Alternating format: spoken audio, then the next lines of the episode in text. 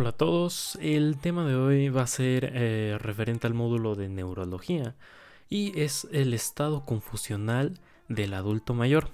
Para esto tenemos que tener una definición muy, muy clara, que es, que es el delirio. Y bueno, esto es una disfunción cerebral aguda y hay que recordar que eh, esto va a ser importante porque es un síndrome y no es una enfermedad.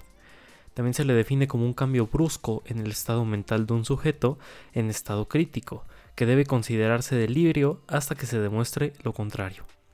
Y un síndrome es caracterizado por una alteración clínicamente significativa del estado cognitivo, regulación emocional o comportamiento de un individuo, que refleja una función de los procesos psicológicos, biológicos o del desarrollo que subyacen en su función mental. Hay que tener en cuenta los diferentes estados en un síndrome neuropsiquiátrico. En los estados de agitación tenemos un deterioro cognitivo, un delirio y una encefalopatía. La, la fisiopatología y la etiología. El cerebro reacciona a infecciones y lesiones sistémicas produciendo citocinas y infiltración celular, así como un daño tisular. La hipótesis. La hipótesis de la deprivación de oxígeno, la hipótesis de los neurotransmisores y la hipótesis inflamatoria van a ser importantes. Para esto tenemos que tener en cuenta la, bueno, el, eh, el significado de acetilcolina, GABA, dopamina, serotonina e histamina. En la fisiopatología vamos a tener un desbalance de estos neurotransmisores. En e, esto como función cognitiva, conducta y humor como los más afectados. El, desbalance de un neurotransmisor va a tener, va, a ser, bueno, específicamente dopaminérgico, esto va a ser eh, superiormente, de acetilcolina inferior y GABA unilateral. La hipótesis inflamatoria. Este es importante ya que tenemos un estrés físico derivado del dolor, la pérdida sanguínea, el daño tisular y estimula la, secreción de interleucinas a nivel periférico central. Esto conlleva una alteración de la síntesis de liberación de neurotransmisores. También vamos a tener factores de riesgo. Los factores de riesgo van a ser del huésped, así como la edad, la hipertensión, el tabaquismo, alteraciones cognitivas, la enfermedad aguda, esto como sepsis, hipoxemia, índice de severidad, pronóstica, esto es pronóstica alta, y factores iatrogénicos o ambientales, esto como medicamentos psicoactivos, alteraciones metabólicas, medicamentos eh, anticolinérgicos, sedantes y analgésicos vamos a tener lo que son eh, factores predominantes de características demográficas, estado cognitivo, estado funcional, deterioro sensorial, ingesta oral disminuida, drogas y condiciones médicas coexistentes. Vamos a tener factores precipitantes como las drogas, la enfermedad neurológica, esto como enfermedad neurológica primaria específicamente, eh, enfermedades intercurrentes, cirugía, medioambientales y por depravación de sueño. También vamos a tener lo que son eh, ambiente atemorizante con factores estresantes. Estos son ansiedad, estrés, dolor y dispositivos de, monitorea. Eh, los dispositivos de monitoreo son caracteres, drenaje y termómetro.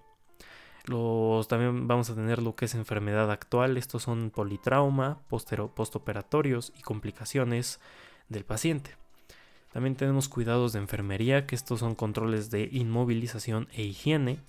Y ventilación mecánica, que estas son aspiraciones de las vías, bueno, aspiraciones específico. Eh, esto va a ser asíncrono y con estrategia ventilatoria. Tenemos antecedentes del delirium, que bueno, estos como, como datos eh, va a tener la prevalencia del 14 al 24% y se van a clasificar como hiperactivo en el 1.6%, hipoactivo en 44% y mixto es el 55%. Hay que tener en cuenta que el hipoactivo que responde al 44% de la población o de los individuos es el peor pronóstico. Tenemos características clínicas como comienzo agudo, que esto ocurre abruptamente sobre un periodo de horas y días. El curso fluctuante, que este, bueno, tiene síntomas que tienden a aumentar y disminuir en severidad en periodos de 24 horas con intervalos lúcidos característicos. Tenemos lo que es la inatención, que bueno, es dificultad de enfocar, sostener la atención y dificultad de mantener la conversación para obedecer órdenes. Tenemos lo que es un pensamiento desorganizado, que esto es habla incoherente o desorganizada, y conversación divagante o con flujo eh, lógico de ideas. Tenemos lo que es un trastorno perceptual, eh, perceptual, que bueno, este va a ser ilusiones o alucinaciones con un 30%. Eh, tenemos lo que son trastornos psicomotores, que estos son hiperactivo, que esto es marcado por agitación o hipervigilancia, e hipoactivo, que es marcado por letargia y acentuada disminuida de la actividad motora, y así como mixto. La alteración del ciclo del sueño, eh, vigilia. Bueno, tenemos que esto es un trastorno del ciclo del sueño, así como eh, somnolencia, eh, esto va a ser diurno, insomnio nocturno, sueño fragmentado o inmersión completa en el sueño. Tenemos lo que son disturbios emocionales frecuentes, que bueno, estos son síntomas de temor, paranoia, ansiedad, irritabilidad, apatía, enojo o euforia.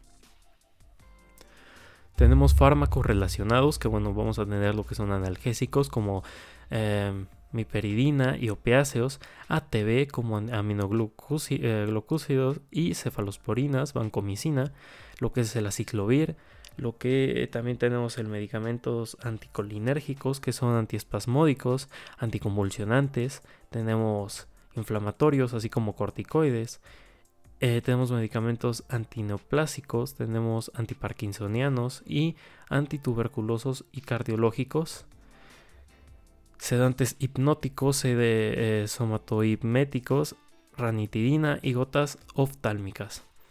Eh, la justificación para un diagnóstico y tratamiento oportuno hay que tener en cuenta que es la presencia del delirium en pacientes hospitalizados eh, en, eh, bueno, en piso como la unidad de cuidados intensivos en adultos e incrementa la morbilidad de los mismos y su estancia hospitalaria. El diagnóstico y el monitoreo. Un estudio reciente sobre pláticas y creencias de la comunidad médica reveló que aunque la mayoría, el 92% de grupos profesionales de la salud encuestados, respondió que el delirium es un problema serio en terapia intensiva y solo el 10% dijo que hacer screening eh, rutinario para su eh, es eh, rutinario para su detección con una herramienta clínica validada.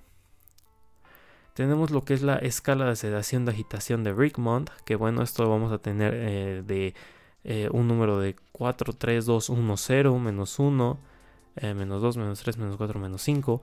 Más 4 es cuando el paciente está combativo, ansioso y violento. Más 3 es cuando está muy agitado, intenta retirar los catéteres del tubo, bueno, o cualquier tubo otorotraqueal. Orotraqueal. después tenemos lo que es el más 2, que bueno, eh, que el paciente se va a encontrar agitado con movimientos frecuentes y lucha por el respirador. Eh, tenemos lo que es más uno, que bueno, eh, va a ser el paciente ansioso, inquieto, pero sin conducta violenta ni movimientos excesivos. El número cero es cuando el paciente se encuentra alerta y tranquilo. Menos uno es cuando está dormilado, lo despierta una voz o las voces y mantiene los ojos abiertos por más de 10 segundos. Tenemos lo que es menos 2, que es sedación ligera, despierta con voz, pero eh, mantiene los ojos abiertos por más de 10 segundos. En menos 3 es cuando el paciente se encuentra en sedación moderada, se mueve y abre los ojos de la, eh, a, la, a la llamada, ante cualquier llamada va a abrir los ojos y no dirige la mirada. Menos 4 es sedación profunda. No responde a la voz pero abre los ojos a la estimulación física.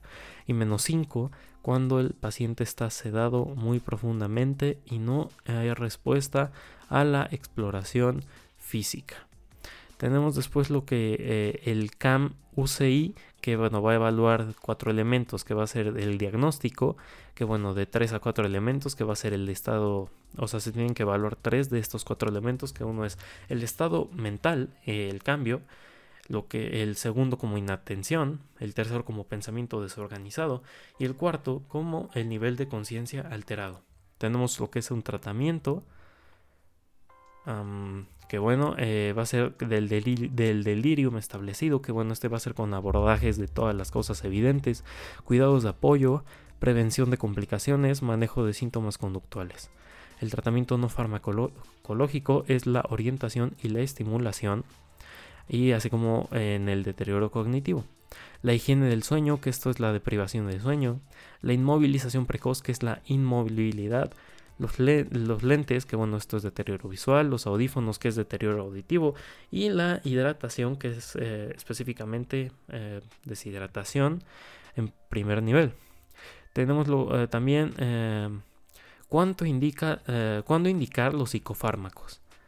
se indican con síntomas de delirium amenazantes para la seguridad del paciente o personas asistenciales y síntomas que pueden interrumpir una terapia esencial para el paciente el tratamiento farmacológico del delirio, vamos a tener antipsicóticos típicos, que, eh, bueno, aloperidol, el antipsicótico atípico, como risperidol, eh, risperidona, las benzodiazepinas como el arazepam y los antidepresivos como trazodona. Tenemos pautas farmacológicas en el aloperidol.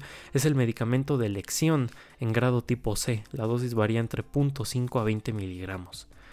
Eh, de 0.5 a 2 miligramos como agitación leve, 2 a 5 miligramos en casos moderados, 10 miligramos o más en casos severos y la dosis puede repetirse cada 30 minutos.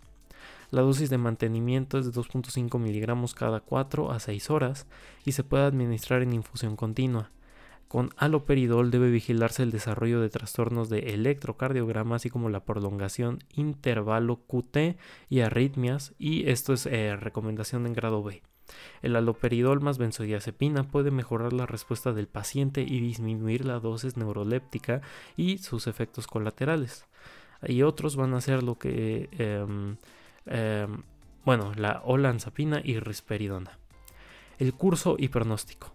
El paciente con delirio emplea cuatro veces más el tiempo en recuperarse luego del alta y a futuro es más propenso el paciente a fallecer, perder la independencia y, generar un deterioro cognitivo.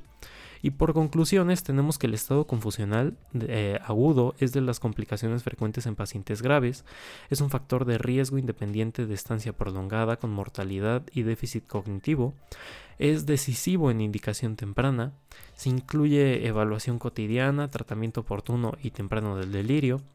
Y acción que se refleja en la evolución y pronóstico de los enfermos. Y bueno, esto sería todo de estado confusional del adulto mayor.